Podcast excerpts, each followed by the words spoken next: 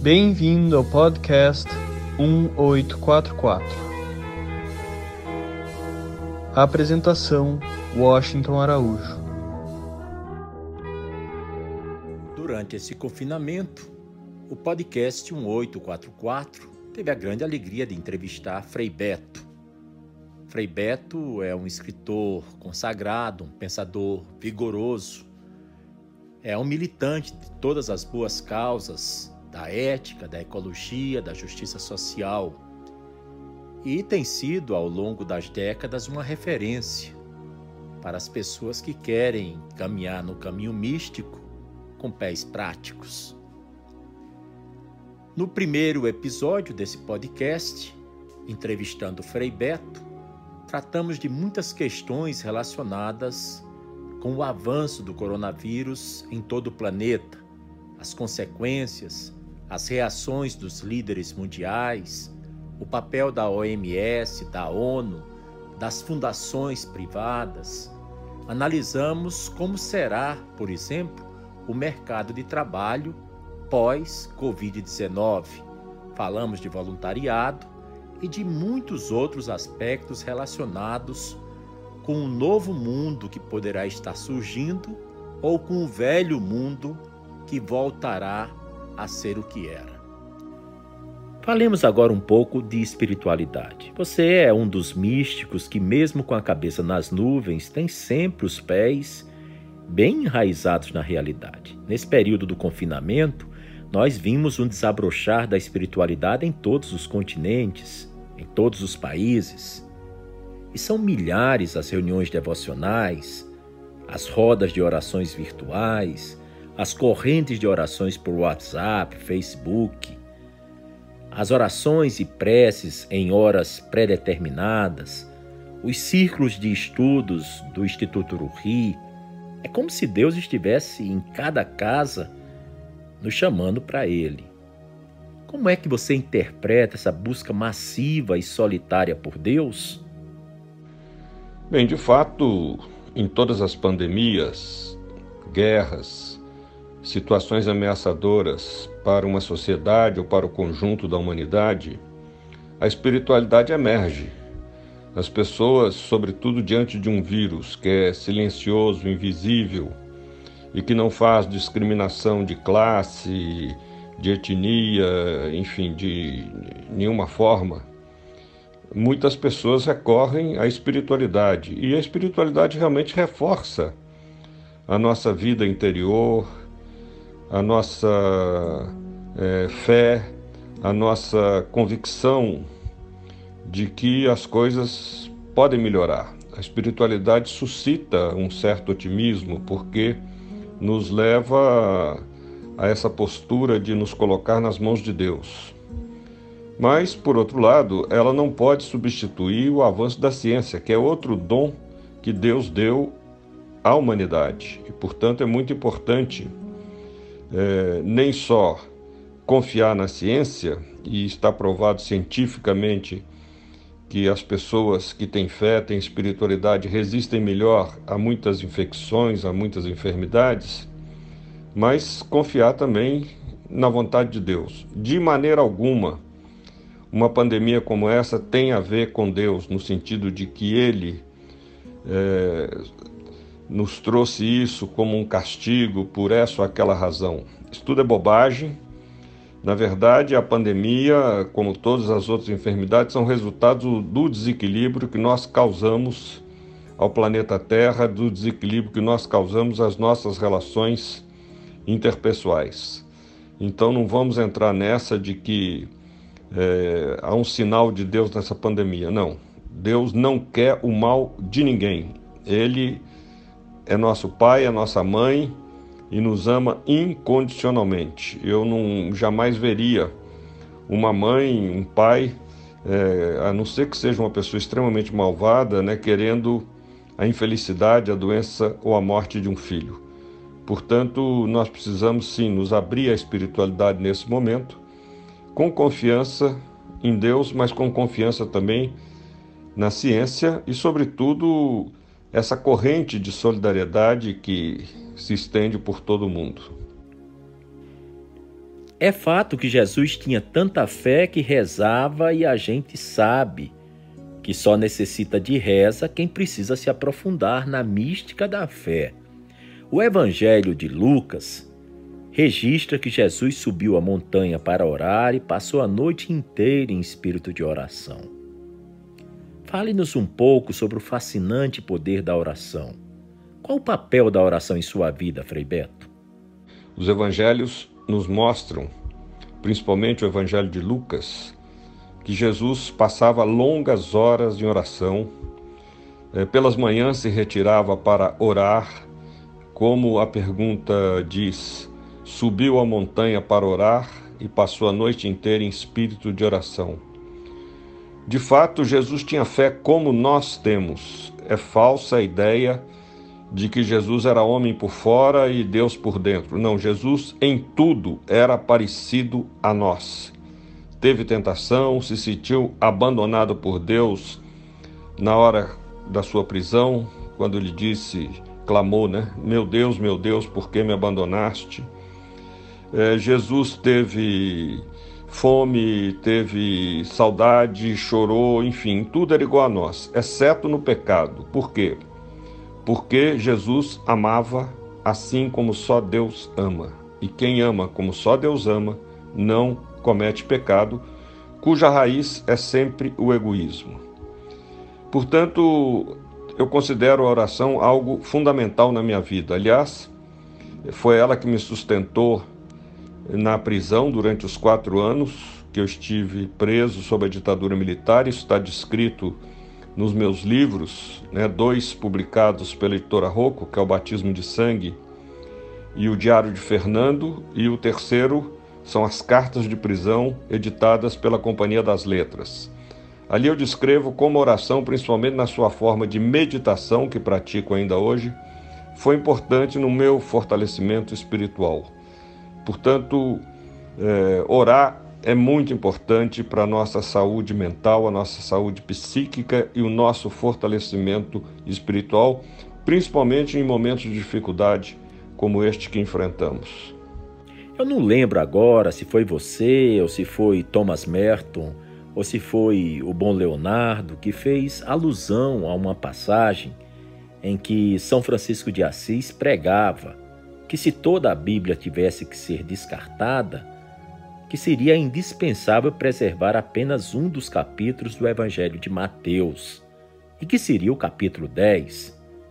Bem, esse é um capítulo cheio de espiritualidade e também de conflito. De fato, é, essa frase é de São Francisco de Assis.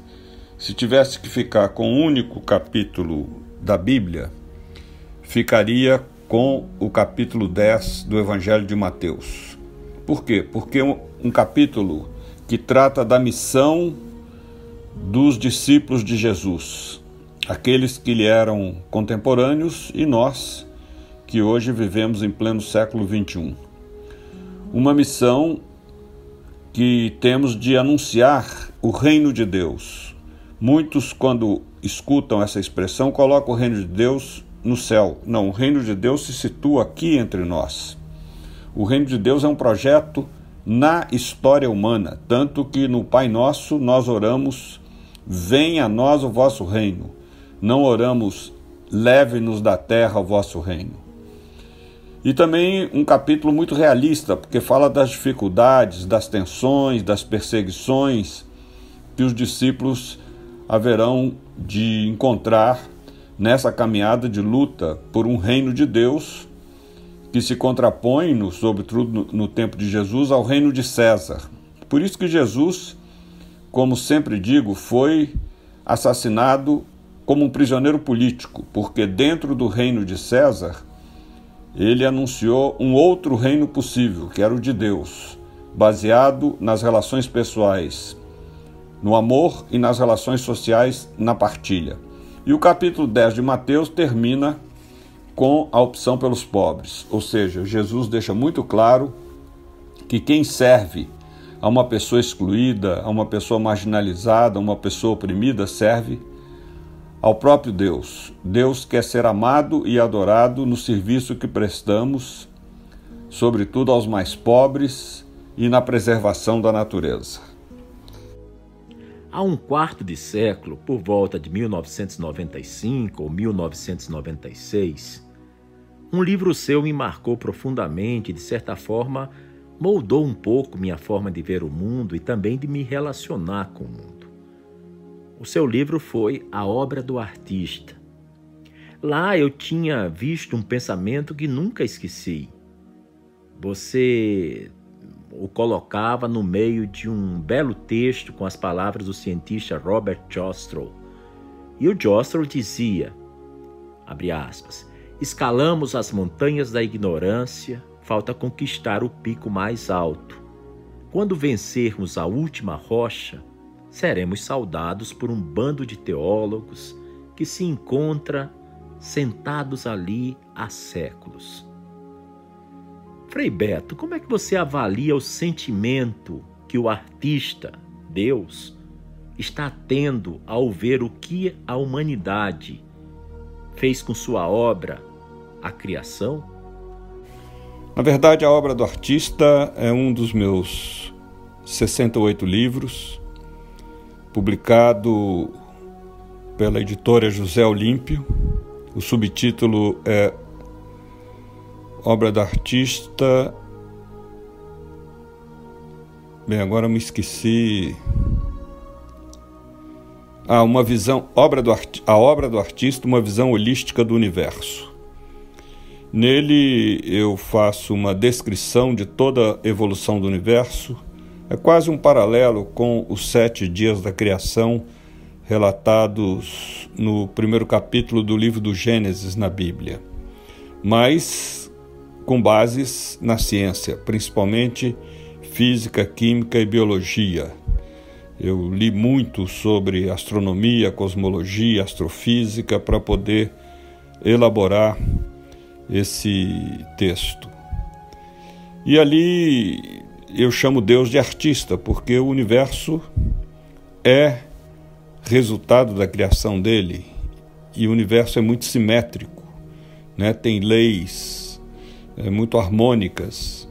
E fora as belezas, basta abrir a janela nesses tempos de quarentena, de pandemia, para ver quem tem uma vista para a natureza, para as montanhas, para o mar, para o campo, né, pode apreciar aí essa manifestação de Deus via a natureza. Santo Agostinho dizia que Deus se manifestou a nós de duas maneiras. Primeiro, pela natureza, segundo pela Bíblia. Eu penso que Deus está olhando o erro que nós cometemos ao agredir profundamente a natureza nos últimos 200 anos, em busca de lucro, explorando todas as riquezas que ela contém em função da ganância de grandes empresas por exemplo, o combustível fóssil, a mineração, sem respeitar as fontes de água, sem respeitar a limpeza que deveria perdurar nos mares, nos rios, na terra, enfim. Nós cometemos atrocidades e hoje o resultado é o aquecimento global, o desequilíbrio, tudo isso que o Papa Francisco denunciou na sua encíclica Louvado seja que recomendo insistentemente que as pessoas leiam essa encíclica, porque ela não só descreve as atrocidades que cometemos à natureza, mas também as causas de todo esse desequilíbrio ambiental e como ele atinge principalmente os mais pobres. Portanto, eu não creio que Deus tem culpa dessa pandemia, Deus não tem culpa de nada disso que está acontecendo de mal no mundo. A culpa é nossa, nós que a, a nós foi dada liberdade e nós abusamos dessa liberdade, a usamos para oprimir outros. É né? um escândalo pensar que hoje no Brasil 10% da população detém 75% da riqueza nacional e o 1% mais rico do mundo tem uma renda que se equivale a 99% da população. Nós temos dos 7 bilhões e poucos habitantes do planeta, 3 bilhões vivem abaixo da linha da pobreza, ou seja, pessoas que sobrevivem a cada dia para saber como vão tomar a próxima refeição. Então, tudo isso é um desacerto, uma injustiça que nós cometemos e nós temos que corrigi-la. O mundo nunca me pareceu tão franciscano como atualmente. As mudanças climáticas, a exaustão dos recursos naturais do planeta, o crescimento exponencial da pobreza, da miséria, da fome, a grande massa de refugiados, migrantes perambulando pelo mundo. Nós sabemos que tudo isso era muito caro, muito precioso ao coração de Francisco de Assis, e tudo isso tem sido deliberadamente danificado, exterminado, violentado. Como é que você, Frei Beto, imagina a reação do Santo de Assis ao ver a situação trágica em que a humanidade se meteu? Eu creio que com muita dor no coração, porque nós não soubemos preservar a criação de Deus. Não temos consciência de que a natureza viveu bilhões de anos, o universo tem hoje 13,7 bilhões de anos, sem a nossa incômoda presença. E ela pode muito bem prosseguir por mais bilhões de anos sem a nossa incômoda presença. Ela não precisa do ser humano para viver, florir. Porém, nós não podemos viver sem ela. Nós dependemos em tudo que comemos, em tudo que fazemos para ter roupa, para ter casa, para ter tecnologia, para ter qualquer coisa, nós dependemos da matéria-prima fornecida pela natureza.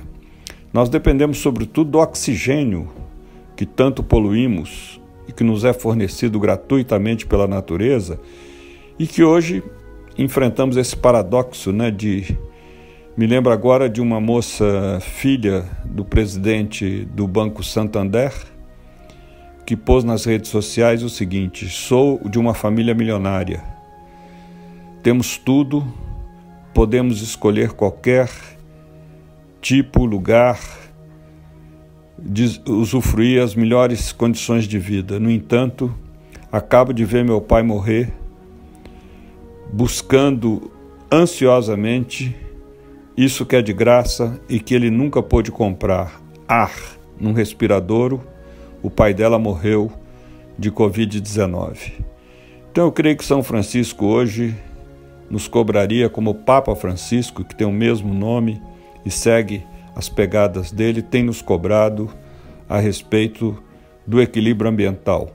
E não me agrada ter São Francisco apenas como referência ecológica, me agrada ter São Francisco também como referência econômica, ou seja, ele rompeu com o pai dele, que é um dos pioneiros do capitalismo, para defender os direitos dos pobres. Então, essa imagem de Francisco na defesa dos direitos dos pobres, infelizmente, ela é sombreada pelo excessivo valor que se dá, justo valor, aliás, mas que encobre muitas vezes a dimensão de justiça dele, ressaltando apenas a ecológica. O que é felicidade? Em meio a uma pandemia como essas, será que ainda é possível ser feliz? Aliás, eu tenho um livro sobre esse tema em parceria com Leonardo Boff e Mário Sérgio Cortella, é justamente um livro que trata do que é felicidade. A felicidade foi-se embora é o título, editado pela Vozes. A felicidade é possível sim, em meio a uma pandemia como esta, como eu posso dizer sem nenhuma falsa modéstia, que fui feliz até nos anos, nos quatro anos que fiquei preso. Porque a felicidade é um estado de espírito. Só é feliz quem luta, quem se empenha para fazer os outros felizes. Pela recíproca, a gente vê claramente como são infelizes as pessoas que promovem infelicidade ao redor delas, né? Pessoas amargas, rancorosas, vingativas. Essas pessoas são muito infelizes. Por exemplo, uma figura como Bolsonaro se vê na cara dele, na alma dele, que é um homem infeliz. E infelizes aqueles que estão em torno dele, porque são é, bajuladores, têm interesses pessoais, corporativos, mas deve ser uma pessoa de poucos amigos, né? É, pouca gente realmente em que ele possa confiar, se abrir, enfim, compartilhar. A felicidade realmente ela é algo que a gente recebe na medida em que a gente se empenha para que outros sejam felizes. E por que que digo que na prisão me sentia feliz? Porque eu estava envolvido numa luta pelo povo brasileiro, uma luta para libertar o país da ditadura, uma luta para criar uma nação mais justa. E isso vale tanto para o âmbito é, mais amplo, como esse do, do âmbito político, como também para as relações pessoais. A gente só é feliz na medida em que busca a felicidade das pessoas que estão à nossa volta. Na medida em que a gente se tranca e pensa apenas nos interesses do próprio umbigo, a gente acaba sendo infeliz e tendo que recorrer a medicamentos para depressão, para, enfim, uma série de problemas que decorrem de quê? Da pessoa se trancar, né? Erguer uma concha em torno de si mesma, se isolar porque ela sempre acha que o mundo tem uma dívida com ela. Ela jamais se pergunta o que, que eu posso fazer pelos outros. Sempre está se perguntando por que, que os outros não fazem isso por mim. Muita gente gostaria de saber da faceta escritor do Frei Beto. Qual foi o seu primeiro e decisivo ato literário? Quando é que você começou a escrever? Se já fazia planos de seguir a carreira? Diga-nos um pouco sobre como foi escrever o clássico Batismo de Sangue. Bem, eu tenho dois livros em que eu descrevo toda a minha trajetória de escritor. O primeiro chama-se é, Alfabeto Autobiografia Escolar. Esse alfabeto joga com meu apelido, né? O Beto aí é com dois T's do alfabeto. Publicado pela editora Ática. E nesse livro eu descrevo como a minha vocação literária nasceu. Primeiro em casa, porque meu pai e minha mãe eram escritores. Meu pai foi cronista dos principais jornais de Belo Horizonte durante 40 anos e a minha mãe é, produziu vários livros de culinária. Ela é considerada uma das maiores especialistas da culinária mineira, entre eles o clássico Fogão de Lenha 300 anos de cozinha mineira, ou seja, ela pesquisou três séculos de culinária mineira para elaborar esse livro que é considerado clássico. E ali eu digo no alfabeto como aos oito anos a minha professora primária do grupo escolar Barão do Rio Branco em Belo Horizonte é, chamou a atenção da classe porque era eu que redigia as minhas próprias redações, que na época tinha o belíssimo nome de composições e não os, os, os, meus pais, como outros colegas meus pediam, né, que os pais fizessem as suas redações. Bem, isso já inflou meu ego. E aos 11 anos, o professor de português do Colégio Marista, em Belo Horizonte também, me chamou à parte e disse: Você só não será escritor se não quiser. E de fato, sempre tive a veleidade de ser escritor mas achava que era muita pretensão. Por isso, o primeiro curso superior que eu fiz foi de jornalismo. Mas depois é, acabei me tornando escritor e principalmente devo isso aos generais brasileiros, porque o, o meu primeiro livro, Cartas da Prisão, foi produzido nos quatro anos que eu fiquei preso sob a ditadura, entre 1969 e 1973. Dali saíram vários livros: o Cartas da Prisão, o Diário de Fernando, que tem o subtítulo de Nos Cárceres da Ditadura Militar Brasileira. É, o Cartas da Prisão está editado pela Companhia das Letras, o Diário de Fernando pela editora Rocco. E tem o clássico Batismo de Sangue, também da editora Rocco, que foi filmado pelo diretor Elvésio Raton.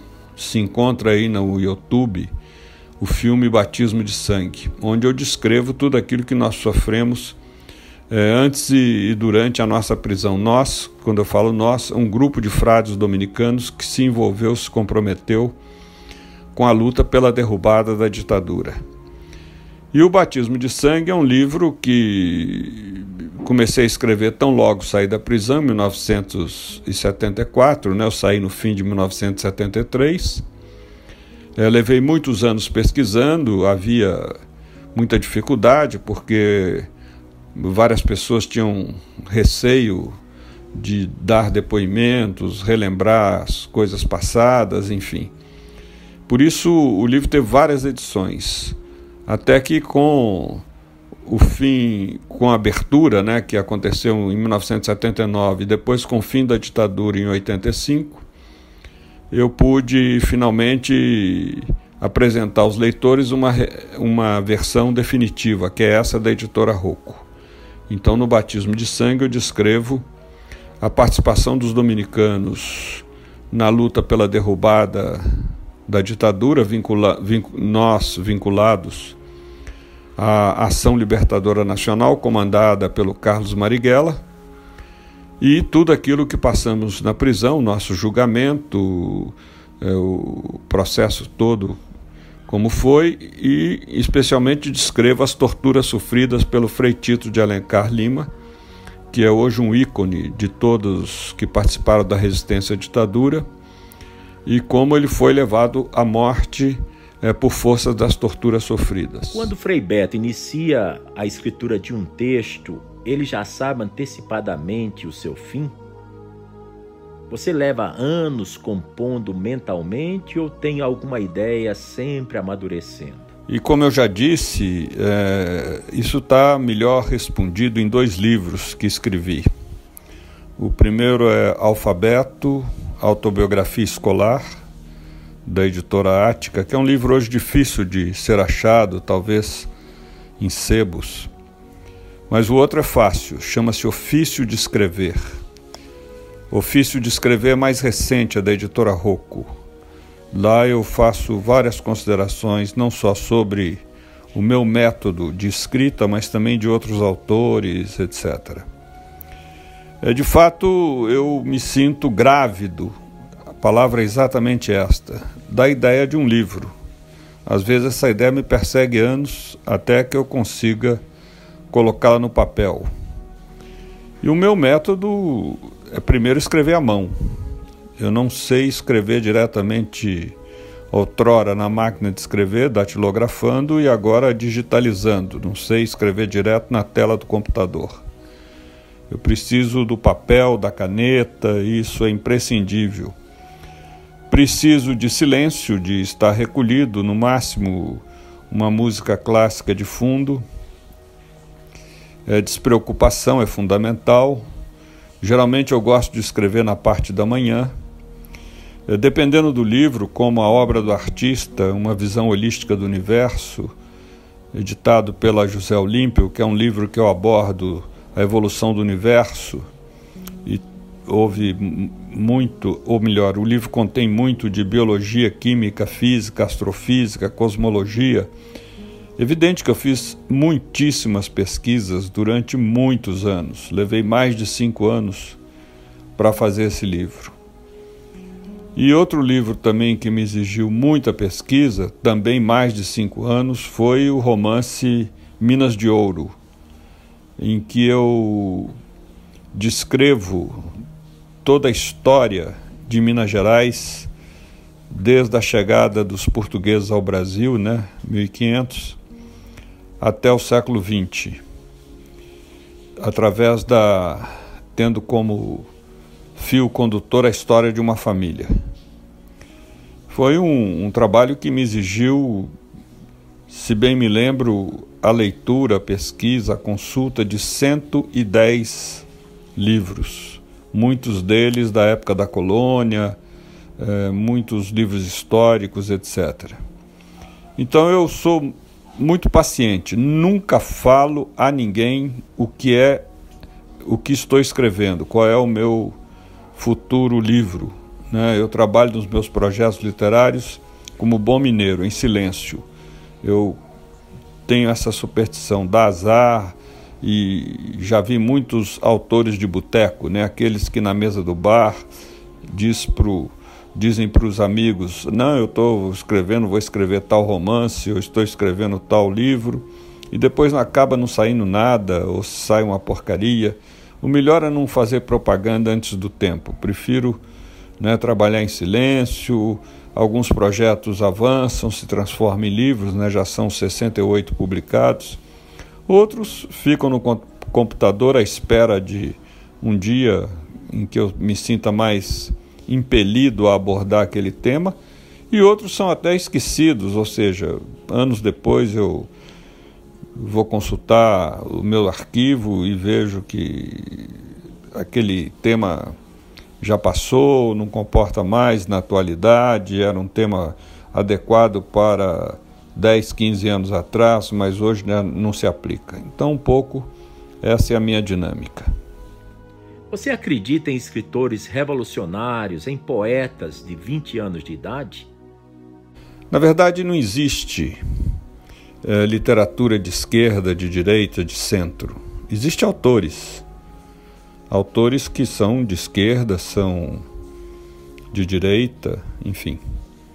Mas, mesmo sendo de direita, não significa que não fazem boa literatura. Há muitos autores de direita, como o francês Céline, que fez uma obra fantástica, e Jorge Luiz Borges, que argentino, que apoiou a ditadura militar, também uma obra de gênio. Então, o autor é que tem que se definir. E é muito ruim a literatura que procura fazer um romance, por exemplo, meramente panfletário né? uma literatura é, ruim essa que um autor não pode escrever um livro pensando em fazer a cabeça dos leitores. A não ser que seja um ensaio, aí é diferente, mas ficção não. Ficção você tem que contar uma boa história. E pode ser que você conte uma boa história a partir da ótica dos oprimidos, como faz no Brasil o Luiz Rufato, e pode ser que você né, conte uma história colocando personagens de alta elite, mas isso não quer dizer que o romance necessariamente possa ser qualificado de esquerda ou de direita. Importante é contar uma boa história. Isso é que é fundamental. O Graciliano Ramos, ele era um comunista, Jorge Amado também era comunista e nem por isso todos os seus romances é, erguem a bandeira do socialismo, etc. Evidente que no caso Graciliano ele denuncia as profundas relações de desigualdade no Nordeste. É um cenário aterrador aquilo que ele revela nos seus romances, mas são obras de arte, não tem nada, nada, Vidas Secas, são Bernardo e outros, não tem absolutamente nada de panfletários. Então eu creio que há muitos autores revolucionários, né? conheci muitos em Cuba, em outros países, mas que fizeram muito boa literatura, né? como Cíncio Vitiero, cubano, é, Guilhem, enfim, o é, próprio Ernesto Cardenal, argentino, gente que era revolucionária, mas gente que não fazia da sua obra é, um panfleto, fazia uma obra de arte. É muito importante a obra de arte. O Picasso, por exemplo, era comunista e nem por isso você, ao contemplar uma das pinturas dele, é, sente que ele está te induzindo a essa ou aquela posição política. Agora, é evidente que quando ele pinta uma Guernica, ele está desnudando todo o nazifascismo. Essa é a força da arte. A arte é um espelho, nos faz enxergar melhor a realidade em que nós nos encontramos. Ah, quais são os seus autores favoritos? Eu, na verdade, é, tenho veneração mesmo por dois grandes autores, Machado de Assis e Guimarães Rosa. Machado de Assis, quando eu preciso é, incrementar meu estilo literário e me sinto um pouco estéril, eu recorro de novo aos romances e contos de Machado de Assis, até mesmo as crônicas dele. E o caso de Guimarães Rosa, eu creio que ele foi o único brasileiro que realmente reinventou a linguagem. É absolutamente genial, insuperável e Grande Sertão Veredas é um, como a Bíblia. Por mais séculos que passem, haverá muitas e muitas e muitas releituras desse clássico que supera todos os outros da literatura brasileira. Creio que realmente é um livro que tem a felicidade de ser uma obra absolutamente original, né? Ele não tem precedentes e nem tem descendentes, quer dizer, não há nenhum autor que a gente possa dizer que é discípulo que bebe na água, nas águas de Guimarães Rosa. Como você entende que está sendo o confinamento da dona do Hotel Brasil, a dona Dinô? Como está sendo o isolamento social do travesti diamante negro? Será que ele sobreviveria? Bem, todos esses nomes de pessoas que estou citando são personagens maravilhosos que você criou e que tomam vida nas páginas do seu ótimo romance de 1999, o Hotel Brasil. Que é o meu único romance policial, de gênero policial, e foi traduzido já para o francês, para o italiano, para o espanhol e para o inglês. É um romance que me deu muito prazer, um desafio fazer romance policial. Primeiro que você tem que inventar uma boa história e segundo, essa história tem que ser intrigante, ou seja, desafiar, ela tem que ter um jogo que desafie o leitor a ficar se perguntando todo o tempo quem é o assassino. Agora, de fato, o próprio Hotel Brasil já era um sistema de confinamento, não saberia dizer né, como aquele romance adequado ou adaptado a uma situação de quarentena, né?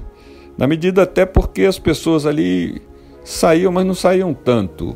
Elas poderiam, aqueles crimes todos poderiam ter ocorrido dentro do hotel sem que os personagens se movessem muito. Né? Personagens, por exemplo, é, extra-hotel, como o editor, o delegado, seria fácil colocá-las indo ao hotel e não o inverso, como aparece nas páginas do romance. Então foi realmente, eu queria acentuar isso, foi realmente um grande desafio, um grande prazer elaborar o romance Hotel Brasil. Tenho a veleidade de voltar ao gênero policial, não é fácil, demanda muito tempo, muita criatividade, mas sempre fica né, o desejo de fazer mais. Você está escrevendo um novo livro? Qual o título? Trata de quê? Qual é a editora? Alguma previsão de lançamento? Eu estou sempre escrevendo vários novos livros. Porém, como bom mineiro, trabalho em silêncio. Jamais falo qual é o tema, qual é o gênero, enfim. Eu só digo isso. Estou escrevendo e quando termino de escrever, aí sim eu anuncio a todos os meus contatos, amigos, familiares, confrades, o tema do meu novo livro.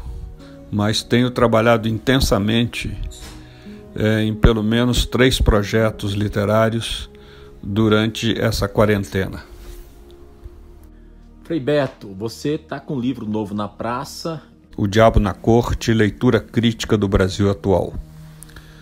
É um livro de análise do governo Bolsonaro, a começar do período eleitoral, mostrando como ele, que contou com todo um aparato de tecnologia avançada, como algoritmos, a Cambridge Analítica do Steve Bannon e vários outros recursos, é, foi alçado à presidência da República, utilizando toda uma tecnologia que amedronta, emociona, mobiliza as pessoas.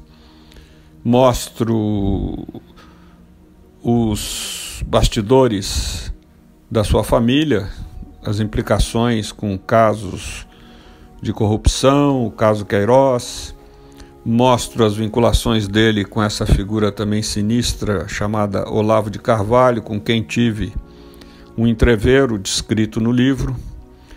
E incluo outros textos, né, como o perfil de alguns principais ministros dele, eh, os descaminhos da política econômica, e além disso há textos que não dizem respeito a Bolsonaro ou ao governo Bolsonaro, mas dizem respeito à questão socioecológica, à questão da colonialidade e outros temas.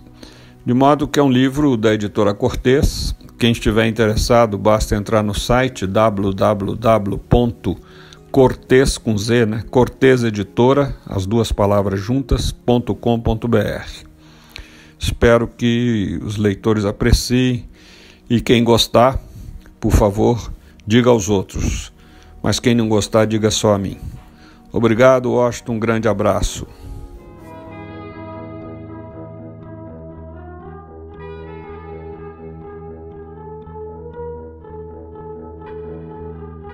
Você acabou de ouvir mais um episódio do podcast 1844. Agradecemos sua audiência e lhe convidamos para ouvir nosso próximo episódio semanal. Apresentação e comentários: Washington Araújo. Trilha musical composta por Ian Garbinato.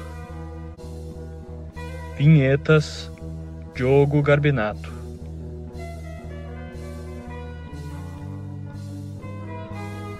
Contatos com a produção para comentários e sugestão de temas podem ser feitos através do e-mail podcast1844@gmail.com.